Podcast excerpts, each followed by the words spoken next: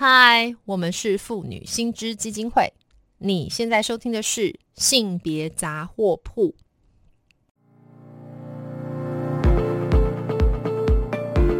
从新闻看性别，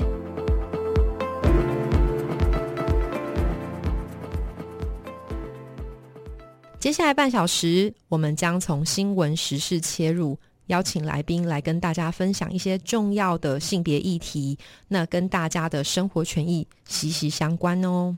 那今天呢，我们其实这段录音播出的时候呢，隔天就已经是母亲节了，所以顺应着这样一个很重要的日子呢，我们当然要来问一问妈妈们都拿到了什么样的母亲节礼物。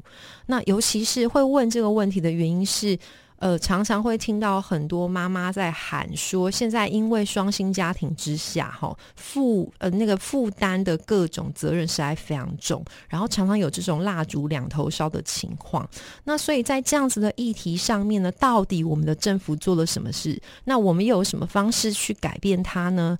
那关于这个议题呢，我们今天非常荣幸可以邀请到国立中正大学社会福利系的副教授王淑云王教授来到现。场，那他呢？除了是呃社会系呃社会福利系的教授之外，他当然还有我们另外一个很重要身份，他也是同时是我们妇女薪资基金会的伙伴，他是我们的常务董事。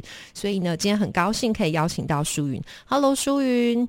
嗨，文威，各位听众，大家好。舒云，其实你看用这么就是甜美的声音，然后我都喊他舒云，但是大家不要忘记，他其实是一个就是在倡议上，尤其是非常关注这个呃性别也好，社会福利相关的这个政策的一个权威，我可以这样说，因为就是他是同时也是我们的教授哈，所以舒云，哎，我今天就不称你王教授了，因为我觉得。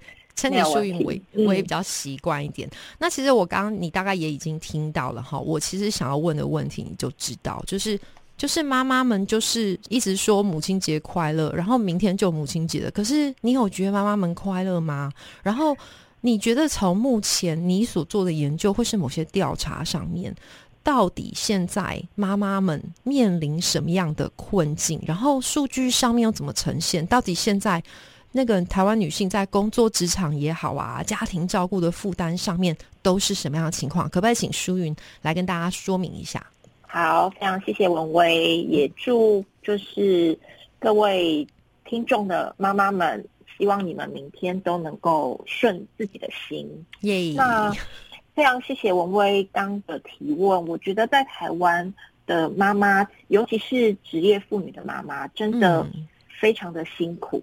那，呃，我先简单的跟大家谈一下，就是其实台湾这三四十年，在女性的角色有非常大的变化。我相信大家应该都知道，就是其实台湾的性功法大概就是起因于一九八七年的国父纪念馆事件。嗯嗯嗯。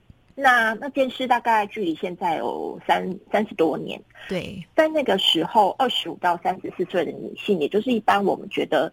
正在正是育龄妇女的这个阶段的女性，嗯，十个里面大概只有四个会去工作。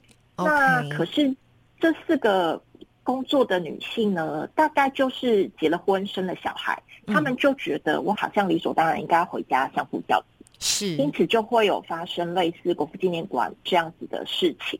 老板也觉得你生了小孩，好像就应该呃就应该回家了。对，那当然，行知就开始呃意识到了这这件事情，嗯，也呃联合了非常多的妇女团体，开始推动性工法。对，在在那个时代脉络里面推动性工法的时候，就会发觉老板跟整个社会有非常大的反弹，他们就会觉得性工法就是一个恶法。嗯嗯，但也是正是因为那样子的时代脉络，觉得女人。呃，生儿育女之后就应该回到家里，因此妇女运动或妇女团体花了非常大的力气，呃，推动新工法，希望保障女性可以留在职场上，是不会因为生儿育女而就被迫要回家。嗯，那这三三十多年来，的确，妇女运动在促进女人外出工作，透过工作取得经济自主，以及可以建立自我价值这件事情上。的确是成效显著的。对，那一个数据就可以很清楚看到，我们在二零一八年的时候，嗯，二十五到三十四岁的女性，十个里面就有八个在工作。哦，你看，从过去四个，现在已经变八个，而且是非常高比例，哎，这个是一个很大差异。没错，没错，所以就大概是从二零一八年的数据就很清楚告诉我们，大概有八成到九成的女性都留在职场上了。是，就算开始生了育女之后，嗯，我们台湾的家庭也从三十年前大部分都是男性养家，就是只有爸爸在工作，对，现在已经有六成都是双薪家庭了。嗯，所以的确，台湾的性别运动在这件事情上是。国际上也都觉得非常亮眼的一个成绩，对对。那所以我觉得，在在嗯，从这个角度来看，性别平等运动某种程度呃完成了一个重要的成就。嗯，这是一个里程碑，对不对？对，它是一个很重要的里程碑。嗯。但是为什么我们现在的职业妇女，尤其是妈妈们，仍然非常的辛苦？对呀。那我觉得。蛮重要的原因是我们只，呃，我我们花了非常多的力气，让女性可以进入劳动市场，嗯，去排除在职场上的一些歧视的状况。对对。可是我们好像进到了一个停滞的性别革命，意思是说，当女人要外出工作的时候，她以前在家里做的这些照顾工作，不论是照顾小孩、照顾老人，或是操持家务这些事情，嗯嗯，国家某种程度觉得，嗯。那是你们自己家里面的协商，那是关起门来的，嗯，家务劳动，家务分工，对，对，对。所以，淑云，我可不可以用一个很乡民式的语言？就是照你刚刚那个讲法哈，就是你知道乡民最喜欢就是骂骂女性主义者，然后我就要问说啊，东西林得差都你们在吵，以前说要出来工作也是你，现在有工作了之后又哀哀叫的也是你，那你们现在到底要什么？嗯，没错，这个提问真的非常的好。嗯，当女人可以外出工作之后，其实就是家里的两个人都在外面工作了。对，可是回到家里。大煮两头烧，烧的比较凶的还是女人，也就是多数的女人白天要上班，但她回家之后要从事第二轮班，所有的照顾家务都还是女人从事的比较多。对，那我们有非常多的数据显示，女性在从事照顾工作的时间远远高过于男性。嗯，这就是我们觉得台湾的性别运动下一步应该要继续去往前推进的。嗯，可是我们的确从呃男人养家变成了双就业模式。对对，那非常多的国家的下一步是双照顾，也就是当男性女性都在呃公领域工作之后，家里面或是照顾这件事情也一样是两性都要共同参与，以及照顾这件事情要被从家里面。嗯，拿出来变成一个公共或是社会上的责任，可是比较可惜的是，台湾没有做第三步，以至于女人就被严重的加杀。是，所以就是舒云提到，就是说看起来，刚刚顺用了一个词汇，我觉得非常的有感。他说的是，第一个是夹杀，对不对？就是我们待会可能可以谈一谈这个夹杀现象是什么。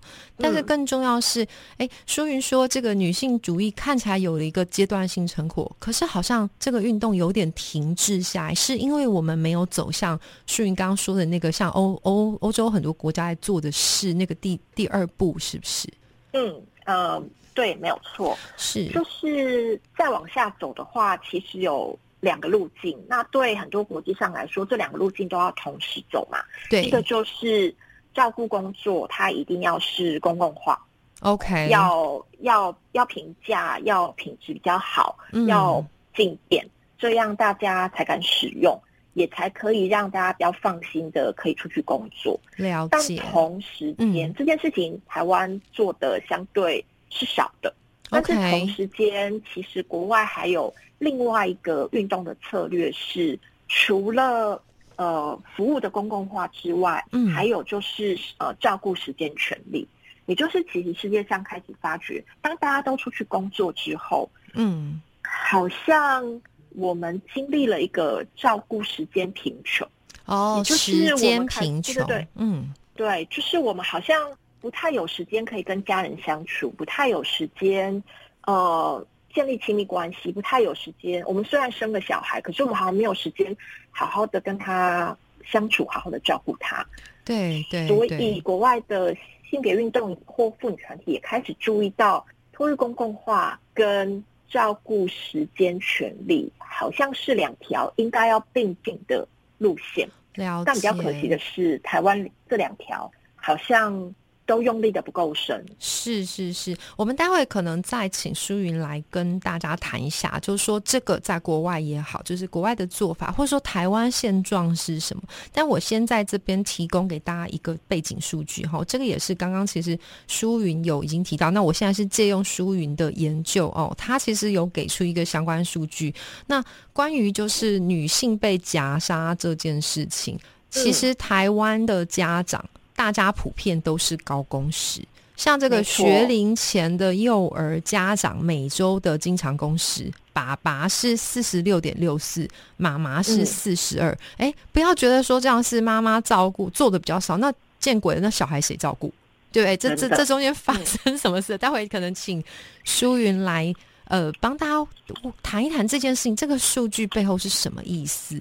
然后另外一个就是说，书云有提到，就是说明明就是小孩两个人都出去工作了，小孩是需要有人照顾的。可是很妙，呃，书云的研究里面，两千二零一六年的数据，妈妈还是占主要的照顾者，是在婴幼儿阶段，妈妈照顾是百分之五十一点六十六，然后其他就是。阿妈啦、阿公啦这些亲属来协助是三十八点三二，然后家外托育的数量只有八点七二，非常的低。对，所以哎，我刚刚其实因为我其其实这是我第一次好好的听舒云爸。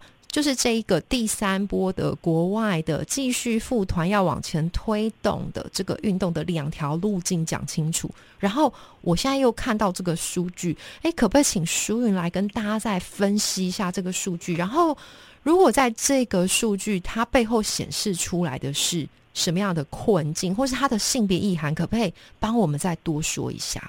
好的，没问题。那非常谢谢文威，其实刚刚看见这个数据。那其实台湾目前正经历了一个，呃，台湾算是一个新自由主义走到极致的一个社会。OK，那对，就是非常多的在工作里面，现在男男女女都可以进入劳动市场的工作里面，老板基本上就是期待每一个进办公室的。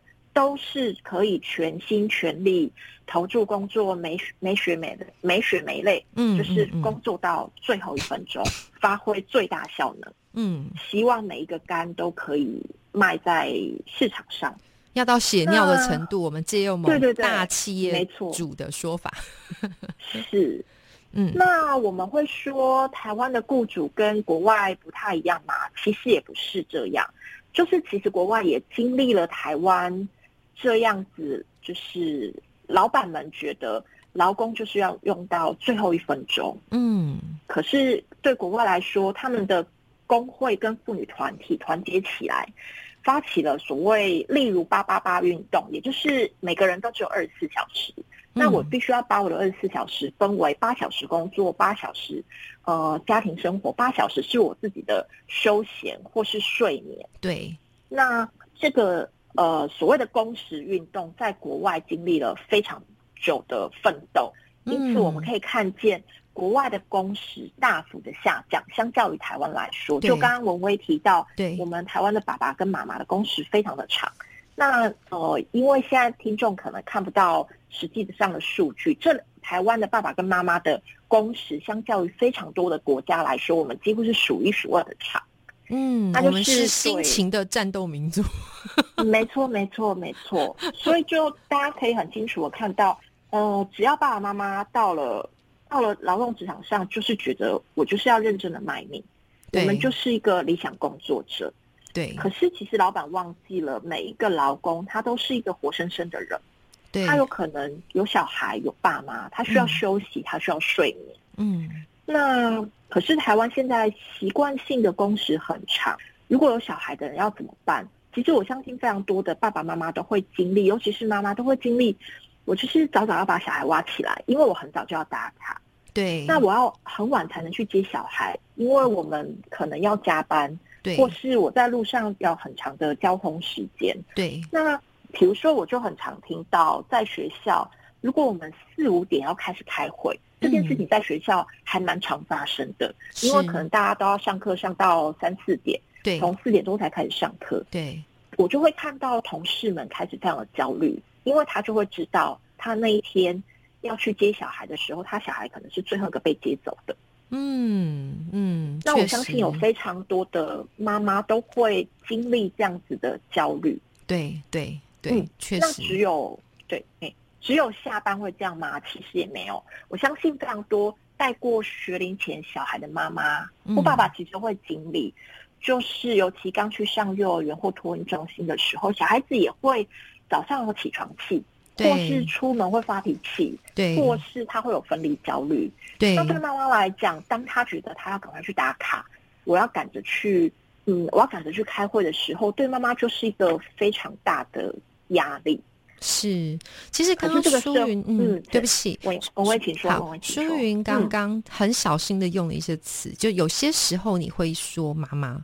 但有时候你会有点警醒的说妈妈跟爸爸，那可是其实对我就是想问这件事，就是我相信我完全理解，就是舒云在这个这个讲话的脉络里面，他也想他也想去认可说，现在有越来越多的男性哦，他是愿意投入亲职的，可是就是好像看起来，因为我刚刚讲的那个数据，我还是想要有点不高兴，有点不满一下，就是看起来普遍来说还是。妈妈很惨，对不对？就拉回来这个，我们刚刚一开始就是舒云也提到了这一波女性呃运动里面，很重要是让女性可以上班。可是看起来上了班之后，那个那个他好像压力更大了耶，对不对？所以所以所以你可不可以多谈一下这一块？那到底妈妈哎，数据上的研究上，或者说呃，刚刚淑宇在讲的是故事，那。呃，其实淑云可能不知道，就是说我们今天的那个访谈里面，就是其实另外一位是我们的立方哦，立方也是就我们访谈的立方，立方自己个人就从他的生活经验去表达他那个做母亲蜡烛两头烧，像你说的夹杀的罪恶感。没错没错，但是所以这件事情背后在。就是如果回到我们刚刚讲的，就是性别运动的意涵也好，或者说社会呃社会学的这种或社会福利的倡议的这个脉络也好，你觉得台湾现在最核心的问题是什么？嗯，我觉得我觉得问题最核心其实是两面，一面就是台湾的有一个很高规格的理想工作者的文化期待。就是觉得男人要撑得起一个家，我要养得起家，我要买得起房子，所以，呃，我觉得这个父权体制某种程度同时是压迫男性跟女性啊，就他其实同时压迫了想谁也想要从事照顾的爸爸，对对，但他同时也让妈妈就是蜡烛两头烧加沙，只是那个压迫的形式可能不太一样，嗯，是对爸爸来讲。可能这个职场上会觉得，呃，不太看得见爸爸有照顾需求，对，所以其实爸爸可能在职场上很难开口说我要请孕假，或是小孩生病了我要回家，他也很难跟同事说我开会要调度，对，或是他会觉得，而且其实太没面子了，对不对？因为这个文化就不允许他们好像说我要担当一个照顾者的角色，是是在。在职场文化上的确是这样看待，可是对妈妈来讲，这个职场可能有有一种状况，可能就是当她看到一个女性，她可能就会假设她会是一个有照顾需求的女性，嗯，所以可能升迁的机会也不一定会就是公平的给她。OK，那对，所以这个理想工作的期待也会让妈妈在觉得要请假。照顾小孩，或是小孩早上很欢，或是晚上没有办法去接他的时候，妈妈心里，我相信立方丁谈非常多，妈妈心里的内疚。他刚刚说他终于解禁，就小孩子比较大，两岁了，他第一次去日本开会，然后结果他在日本隔着视讯就哭了起来。真的，就是这种这种这种罪恶感，对不对？没错，没错，就是他也一方面因为。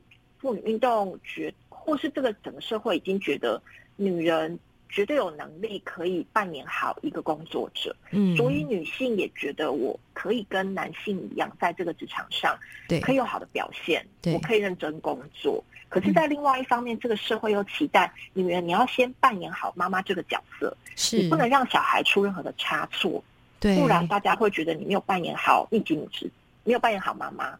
所以她在这两个高密度的，我们又觉得扮演好妈妈需要非常多的时间。我们又觉得你在职场上不能让别人看清了女性就是一个有非常多照顾需求来来打断我工作的人，就是我又要专业，然后我又要有妈妈的那一种，就是慈爱跟没有情绪，对不对？就是我是很温柔的，然后我是有照顾关怀的。哎，这样淑云，我要问一下，这个这我想一定听众是很有感，然后这件事我想。淑云的研究已经指出，就是这样子的一个现象，这种夹杀，它特别尤尤其是这个性别结构，对男性也好，对女性也好，其实都很不利。只是女性的面貌又特别的显著。那我就想问，嗯，面对这种夹杀，你觉得台湾现在的政府？哎，先问台湾，你我们也不能一直骂政府，因为其实今天我们的主题是就是给妈妈的母亲节礼物嘛。然后我们要问说，政府给了什么礼物？我们先问。哎，政府到底给过什么？就是照目前你的了解，我们现在的规范也好，或者说呃这些措施也好，到底包括哪些？还有，那如果你觉得就是我接下来要是你知道我问题超多，因为我有点怒，这样 就说这个礼物给了，那你觉得够不够？然后问题出在哪里？可不可以先请淑云跟也是听众呃说明一下？好的，呃，政府呢，他在近几年因为少子化的关系，所以他陆陆续续也。推出了一些法律上的保障，或者是政策。那我们知道，就是呃，妇女基金会跟非常多妇团在二零二零零二年的时候的性工法，其实它某种程度里面有呃相签了孕假的呃孕留停的制度。是。那在近期也因为少子化的关系，所以政府大力的开始推行嗯托育服务的各式各样的补贴。然后也包括最近的准公共化的托育补助，以及居家保姆的服务建制等等。好，这些呃，我们的确也必须肯定，政府在近期为了回应小子女化以及爸爸妈妈的照顾需要，政府的确做了一些努力。嗯，对。那接下来我们就要来看，呃，如果要回应我刚刚说。妇孕对于照顾这件事的两大路径，一个就是提供托育公共化，另外一个就是争取呃每一个公民，就每一个爸爸妈妈其实都有照顾的需求跟保障他的照顾时间。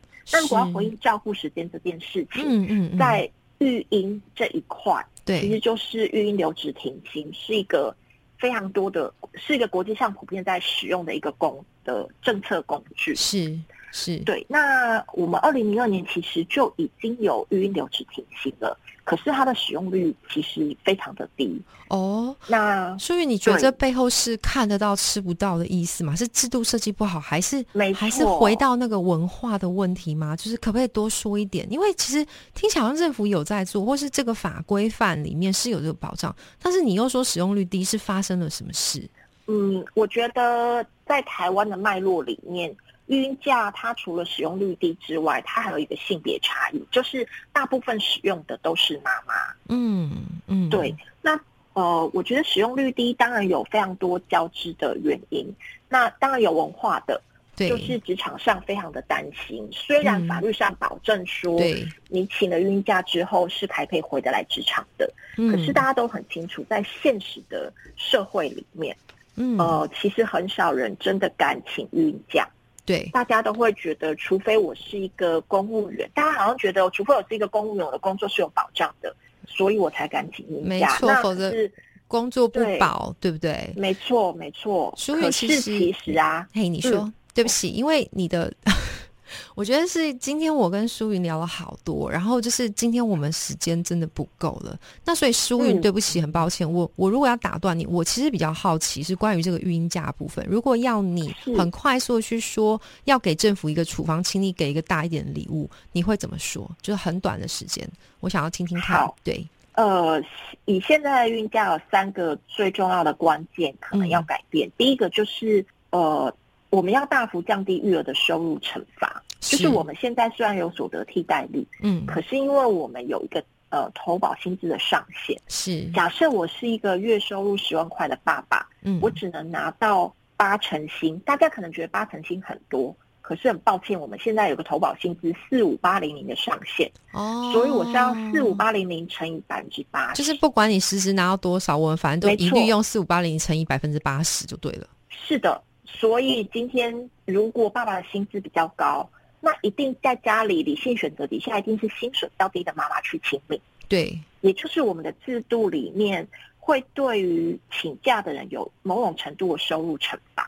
了解，了解，了解。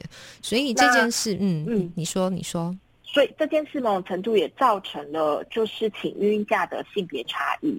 嗯，然后对薪资来讲，我们会认为，呃，投保薪资投保的上限是可以调整的。对，这样才能够实质反映就是保障。请假的这些人，他不会受到太大的收入惩罚。了解，所以还是要回归到他真实的状况，不要就是用一个好像框架式的让，而且这个框架还加强了那个男女之间的分工的那个想象，对不对？对，没错。嗯，如果真的政府觉得一时之间没有办法用薪资呃计算。用实质薪资一时之间没有办法的话，嗯嗯，其实我们也会建议，就是可以比较只在保险的投保上限七二八零零，了解，也就是其实有其他的保险已经是调高上限了。嗯，所以这不是没有先例可循，只是看政府要不要做。舒云，非常谢谢你今天来跟我们分享这个议题。我希望下次我们还有机会，我可以邀请你来谈另外一个轨迹，就是那个很重要的照顾公共化的这个问题，好不好？非常谢谢你。那也同时，也同时就是祝福天下所有的母亲都母亲节快乐，至少是顺心。像刚刚舒云所说的，谢谢舒云哦。不会，谢谢维维，好，苏云，拜拜，拜拜。如果听众朋友对于今天谈到的性别议题有兴趣的话，可以到我们妇女新知基金会的脸书粉专按赞追踪，或是 follow 妇女新知的 IG 网站，也欢迎小额捐款支持我们继续争取权益哦。